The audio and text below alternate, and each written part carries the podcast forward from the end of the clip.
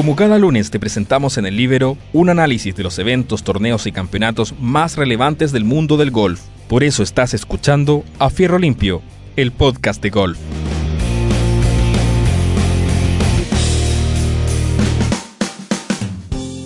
Hola, hola, ¿qué tal amigos, eh, amigas? Aquí en una nueva edición de nuestro podcast de golf a Fierro Limpio por el Libero para comentar todo lo que ha ocurrido en el mundo del golf durante la semana recién pasada. ¿Cómo podemos comenzar nuestro podcast para transmitir lo que vimos durante eh, este fin de semana reciente en el BB Championship jugado en Olympia Field, eh, esta cancha ubicada en las afueras de Chicago, de 7.300 yardas, par 70, una cancha antigua, eh, uno que da lugar también a uno de los torneos más antiguos, eh, sin considerar los medios, ¿no es cierto?, con una larga tradición, eh, apoyando fundaciones de caridad, en fin, un torneo muy esperado, donde además congregaba un field extraordinario con los 70 mejores jugadores del ranking de la FedEx del año de la temporada 2019-2020. Recordemos que este torneo es parte de los playoffs eh, para dar lugar al gran campeón de la FedEx, donde la semana pasada comenzaron los 125 primero en el Northern Trust. Esta semana eh, quedaron los 70 primeros del field, eh, del ranking, perdón, para desembocar en la gran final la próxima semana o esta semana que, estamos, que estamos comenzando, ¿no es cierto? En East Lake, ahí en Atlanta, a lo que ya nos vamos a referir. Y entonces, con un field tan especial, ¿no es cierto?, tan espectacular, donde solo se restó de los 70 primeros jugadores Webb Simpson, eh, por, una por, prefirió descansar esta semana. Eh, todo el resto, los 69 jugadores restantes del ranking, se dieron presentes y llegamos a eh, el desenlace que nos hace reflexionar sobre qué lindo es este deporte, ¿no es cierto? Qué lindo juego eh, es el golf que permite eh, entregar espectáculos como, como, el del domingo, donde, donde el talento con, con la fortaleza mental, con la capacidad de concentración, se conjugan para llegar a dar resultados como los que pudimos apreciar en el desenlace de, este torneo. Desenlace que fue además muy emocionante y nos tuvo a todos eh, muy tomados porque eh, un actor de primerísima línea, un actor totalmente relevante en este desenlace, fue nuestro compatriota Joaquín Niman cuajando una extraordinaria actuación para dentro del espectacular field que ya comentábamos de los mejores jugadores del mundo, terminar en un, en un tercer lugar, en un destacadísimo tercer lugar, y no obstante lo cual, eh, el día domingo se dio el lujo de estar punteando en solitario durante un buen rato y seguramente concentró eh, eh, el interés de aficionados y, los que no son tantos al ver cómo nuestro compatriota eh, desplegaba lo mejor de su golf eh, para, para eh, competir de igual a igual con el número uno y el número dos del mundo. John Ram, al final el ganador del torneo, Dustin Johnson, que venía de ganar también el torneo del Northern Trust de la semana pasada. Sumado a ellos el japonés, el destacado jugador japonés Hideki Matsuyama, que, ha sido un protagonista eh, importante eh, en, el último lustro eh, en, los torneos de, del PGA. Pero contemos un poco, perdón, cómo, cómo se desarrolló este juego, este torneo. La verdad que la cancha le dan todos desafíos máximos para los jugadores. RAF alto, unos green eh, con parte importante de, este, pasto eh, que denominado POA, que es un pasto, muy cortito que permite eh, que, dar lugar a, unos a, green bastante duros, muy duros que los, hace, los hacen extraordinariamente rápidos y por lo tanto esa conjugación, ¿no es cierto?, de cancha preparada en esas condiciones, muy similar a cómo se preparan en los torneos del, US Open, permitió, ¿no es cierto?, que los resultados, como era de esperar, no fueran eh, muy, de muy bajos score.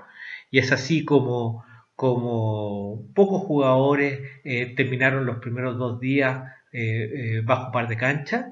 Y al final del campeonato solo cinco jugadores le pudieron sacar golpes a la cancha. el, día, el día viernes, el día jueves, perdón, el propio ganador del torneo, John Ram, pegó 75 golpes, es decir, más 5. Eh, al día viernes pegó 71, por lo tanto en, los dos primeros días tenía un acumulado de más 6 golpes. Eh, en el caso de Joaquín Niman, pegó 72 el día jueves y 71 el día viernes y estaba en, la medianía, alrededor del, del, lugar número 20 eh, para pelear el fin de semana. Hay que recordar que Joaquín Niman entraba a este torneo en el puesto número 31 del ranking de la FedEx, por lo tanto tenía que tener una actuación importante para poder clasificar eh, dentro de los 30 mejores que se dan cita a la gran final de la FedEx este fin de semana.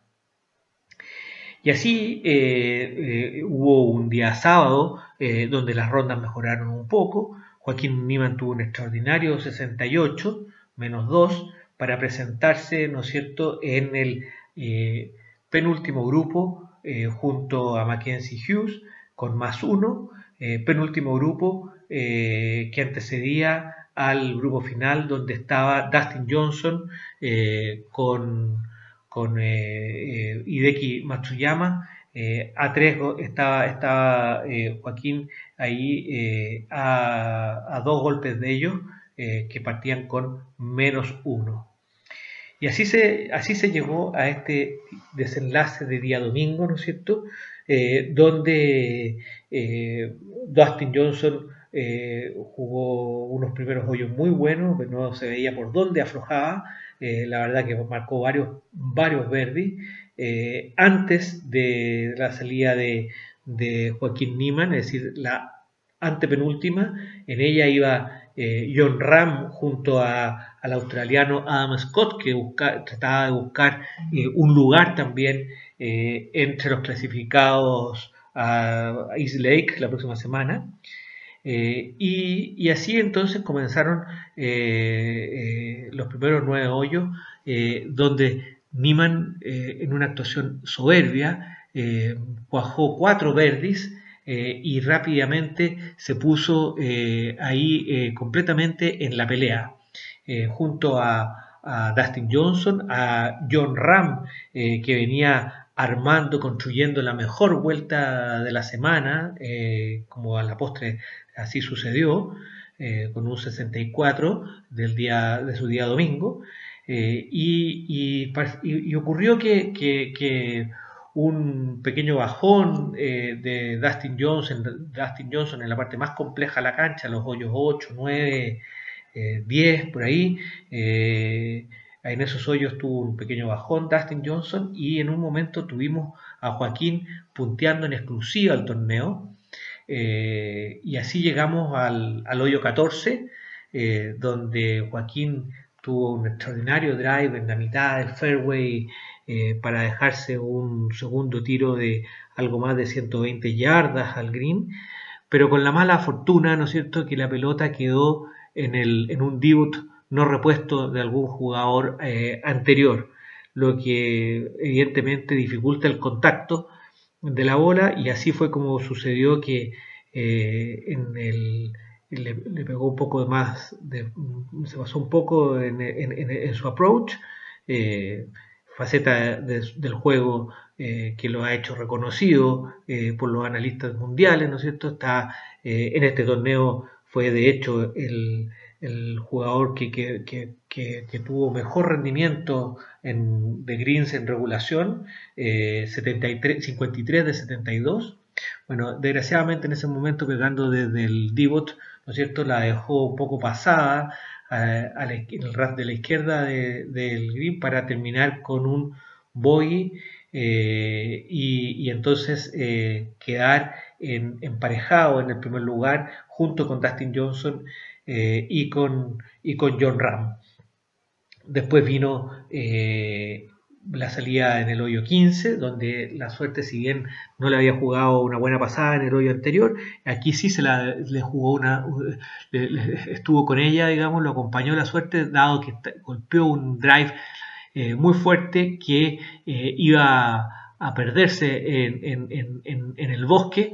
Eh, no obstante, un golpe de la pelota en una rama le devolvió la pelota al fairway y con eso pudo eh, pegar un, buen segundo tiro, la dejó a 30 yardas del hoyo, eh, tuvo un extraordinario approach para dejarse un pat de aproximadamente un metro y medio, dos metros, eh, que habría significado de invocarlo, hacer un verdi que lo devolviera ¿no es cierto? a la disputa directa del primer lugar. Sin embargo, erró el verdi y bueno, eh, eh, al mismo tiempo, en paralelo, Ram había hecho eh, Verdi en el 15 y también hizo Verdi con un largo pat en el 16 y se arrancó con menos 4 a dos golpes de, de Niemann. Niemann después tuvo en el hoyo 17 un largo pat que la dejó prácticamente colgando del hoyo, la pelota de, milagro no quiso entrar y después, bueno, cerró con par en el 18 para una ronda de 67, cuatro verdis y un bogey eh, y terminar, ¿no cierto?, en el tercer lugar. Sin embargo, eh, la disputa entre Ram y Johnson siguió siendo muy emocionante, ¿no es cierto? Eh, Johnson se plantó al, en el tee salida del hoyo 18 con la obligación de, de, hacer un birdie para llevar a John Ram a un playoff. Y bueno, ¿y qué creen que ustedes que ocurrió? Efectivamente, eh, Johnson eh, no pegó un buen drive, eh, le, quedó un, tiro de salida desde el RAF de la derecha, complicado. Logró subirla al green en el segundo tiro, pero se dejó un pat de prácticamente más de 40 pies y cerca de 14, 15 metros con mucho movimiento. El green del hoyo 18 del Olympia Field eh, tiene varios escalones y lo hace ser un, green muy complicado. Eh, y sin embargo, diseñó un pat a, su, a la perfección. Se tomó su tiempo. Hay que decir que, el caddy de, Dustin Johnson eh, lo ayudó mucho. tienen una rutina muy preparada. el caddy eh, de Dustin Johnson no es ni más ni menos que su propio hermano, por lo tanto eh, se entienden muy bien, se conocen muy bien. Y Dustin eh, golpeó un pat increíble, increíble, ¿no es cierto?, para invocar, desatar el, el, júbilo en él, ¿no es cierto?, y llevar la definición del torneo a un playoff. Eh, Ram había terminado un rato antes, había ido a practicar, a pegar algunos tiros para no desenfocarse, y así fue como llegaron al tía salida del 18, eh, donde eh, ambos, Ram fue, se fue también al RAF, tiró un segundo golpe que lo dejó bastante lejos del hoyo en el green, en un extremo, en el extremo izquierdo superior del green, eh, más lejos que, lo que estaba Dustin Johnson en el hoyo 18 para invocar para el desempate. Eh, Johnson eh, la, puso en la mitad del green, se dejó un pat no tan largo como el anterior, pero no, nada de, sencillo. Y aquí vino lo espectacular. Probablemente, amigos, el pat más impresionante de la temporada sin duda y más impresionante de las últimas temporadas también. Una caída eh, eh, prácticamente 90 eh, grados, con, mucho, con, mucha rapidez para la bola para acercarse al hoyo. La verdad que fue un pat espectacular el que golpeó John Ram para invocar y dejarle toda la presión a Dustin Johnson, que tenía que invocar un, un pat de aproximadamente unos 8 o 9 metros para seguir en el desempate. Erró Dustin Johnson y el triunfo fue para el español John Ram, español, ¿no es cierto?, que, ya había ganado hace poco eh, en el Memorial, eh, cuando ustedes recordarán, tuvo la penalidad eh, por, mover la pelota en, en, el parterre, digamos, del hoyo 16, si mal no recuerdo, y, y que curiosamente, ¿no es cierto?, en este torneo también sufrió una penalidad, pero una penalidad mucho más increíblemente ridícula y torpe que la del anterior, porque la anterior, bueno, entre medio del rap, la pelota, bueno, se pudo mover, en fin. Aquí eh, fue a recoger la pelota eh, en, el, en, el, green del hoyo 5 el día sábado eh, y en vez de marcarla, levantó la pelota. y a, por aplicación de la regla, el levantar la pelota sin, sin dejar la marca es un golpe de castigo y entonces logró patear para, para, lo que habría sido un par, pero con el golpe castigo terminó siendo un boy. Y esa torpe penalidad le permitió no haberse bajado un golpe más y haber cerrado en vez de 65 con 66 golpes. Bueno, esa es la curiosidad que va a quedar para la historia, porque quién sabe lo hubiese invocado, se dan los mismos resultados y habría terminado ganando por uno. Pero bueno, así, así ocurren las cosas, eh, no lo desconcentró, no lo sacó del juego y entonces nos permitió ver eh, un desempate eh, como el que les he relatado, que nos permite, ¿no es cierto?, reflexionar sobre lo lindo, sobre lo emotivo, sobre lo espectacular que es este deporte que tanto nos convoca. En fin, en síntesis, John Ram primer lugar con menos 4, Dustin Johnson eh, menos 4, Joaquín Niman en tercer lugar empatado con Matsuyama con menos 2, eh, con el japonés, y en quinto lugar el otro jugador que le robó un golpe a la cancha, Tony Finau, con menos 1. ¿Cómo le fue al resto de los jugadores que normalmente estamos siguiendo en este podcast? Los latinos, eh, hay que decir que el colombiano Sebastián Muñoz tuvo una muy buena actuación, eh, para terminar en octavo lugar eh, con más uno. Eh, el mexicano Carlos Ortiz terminó 25 con, con más 6 y el otro mexicano Abraham Anser con, terminó con más 7 en el 33 lugar.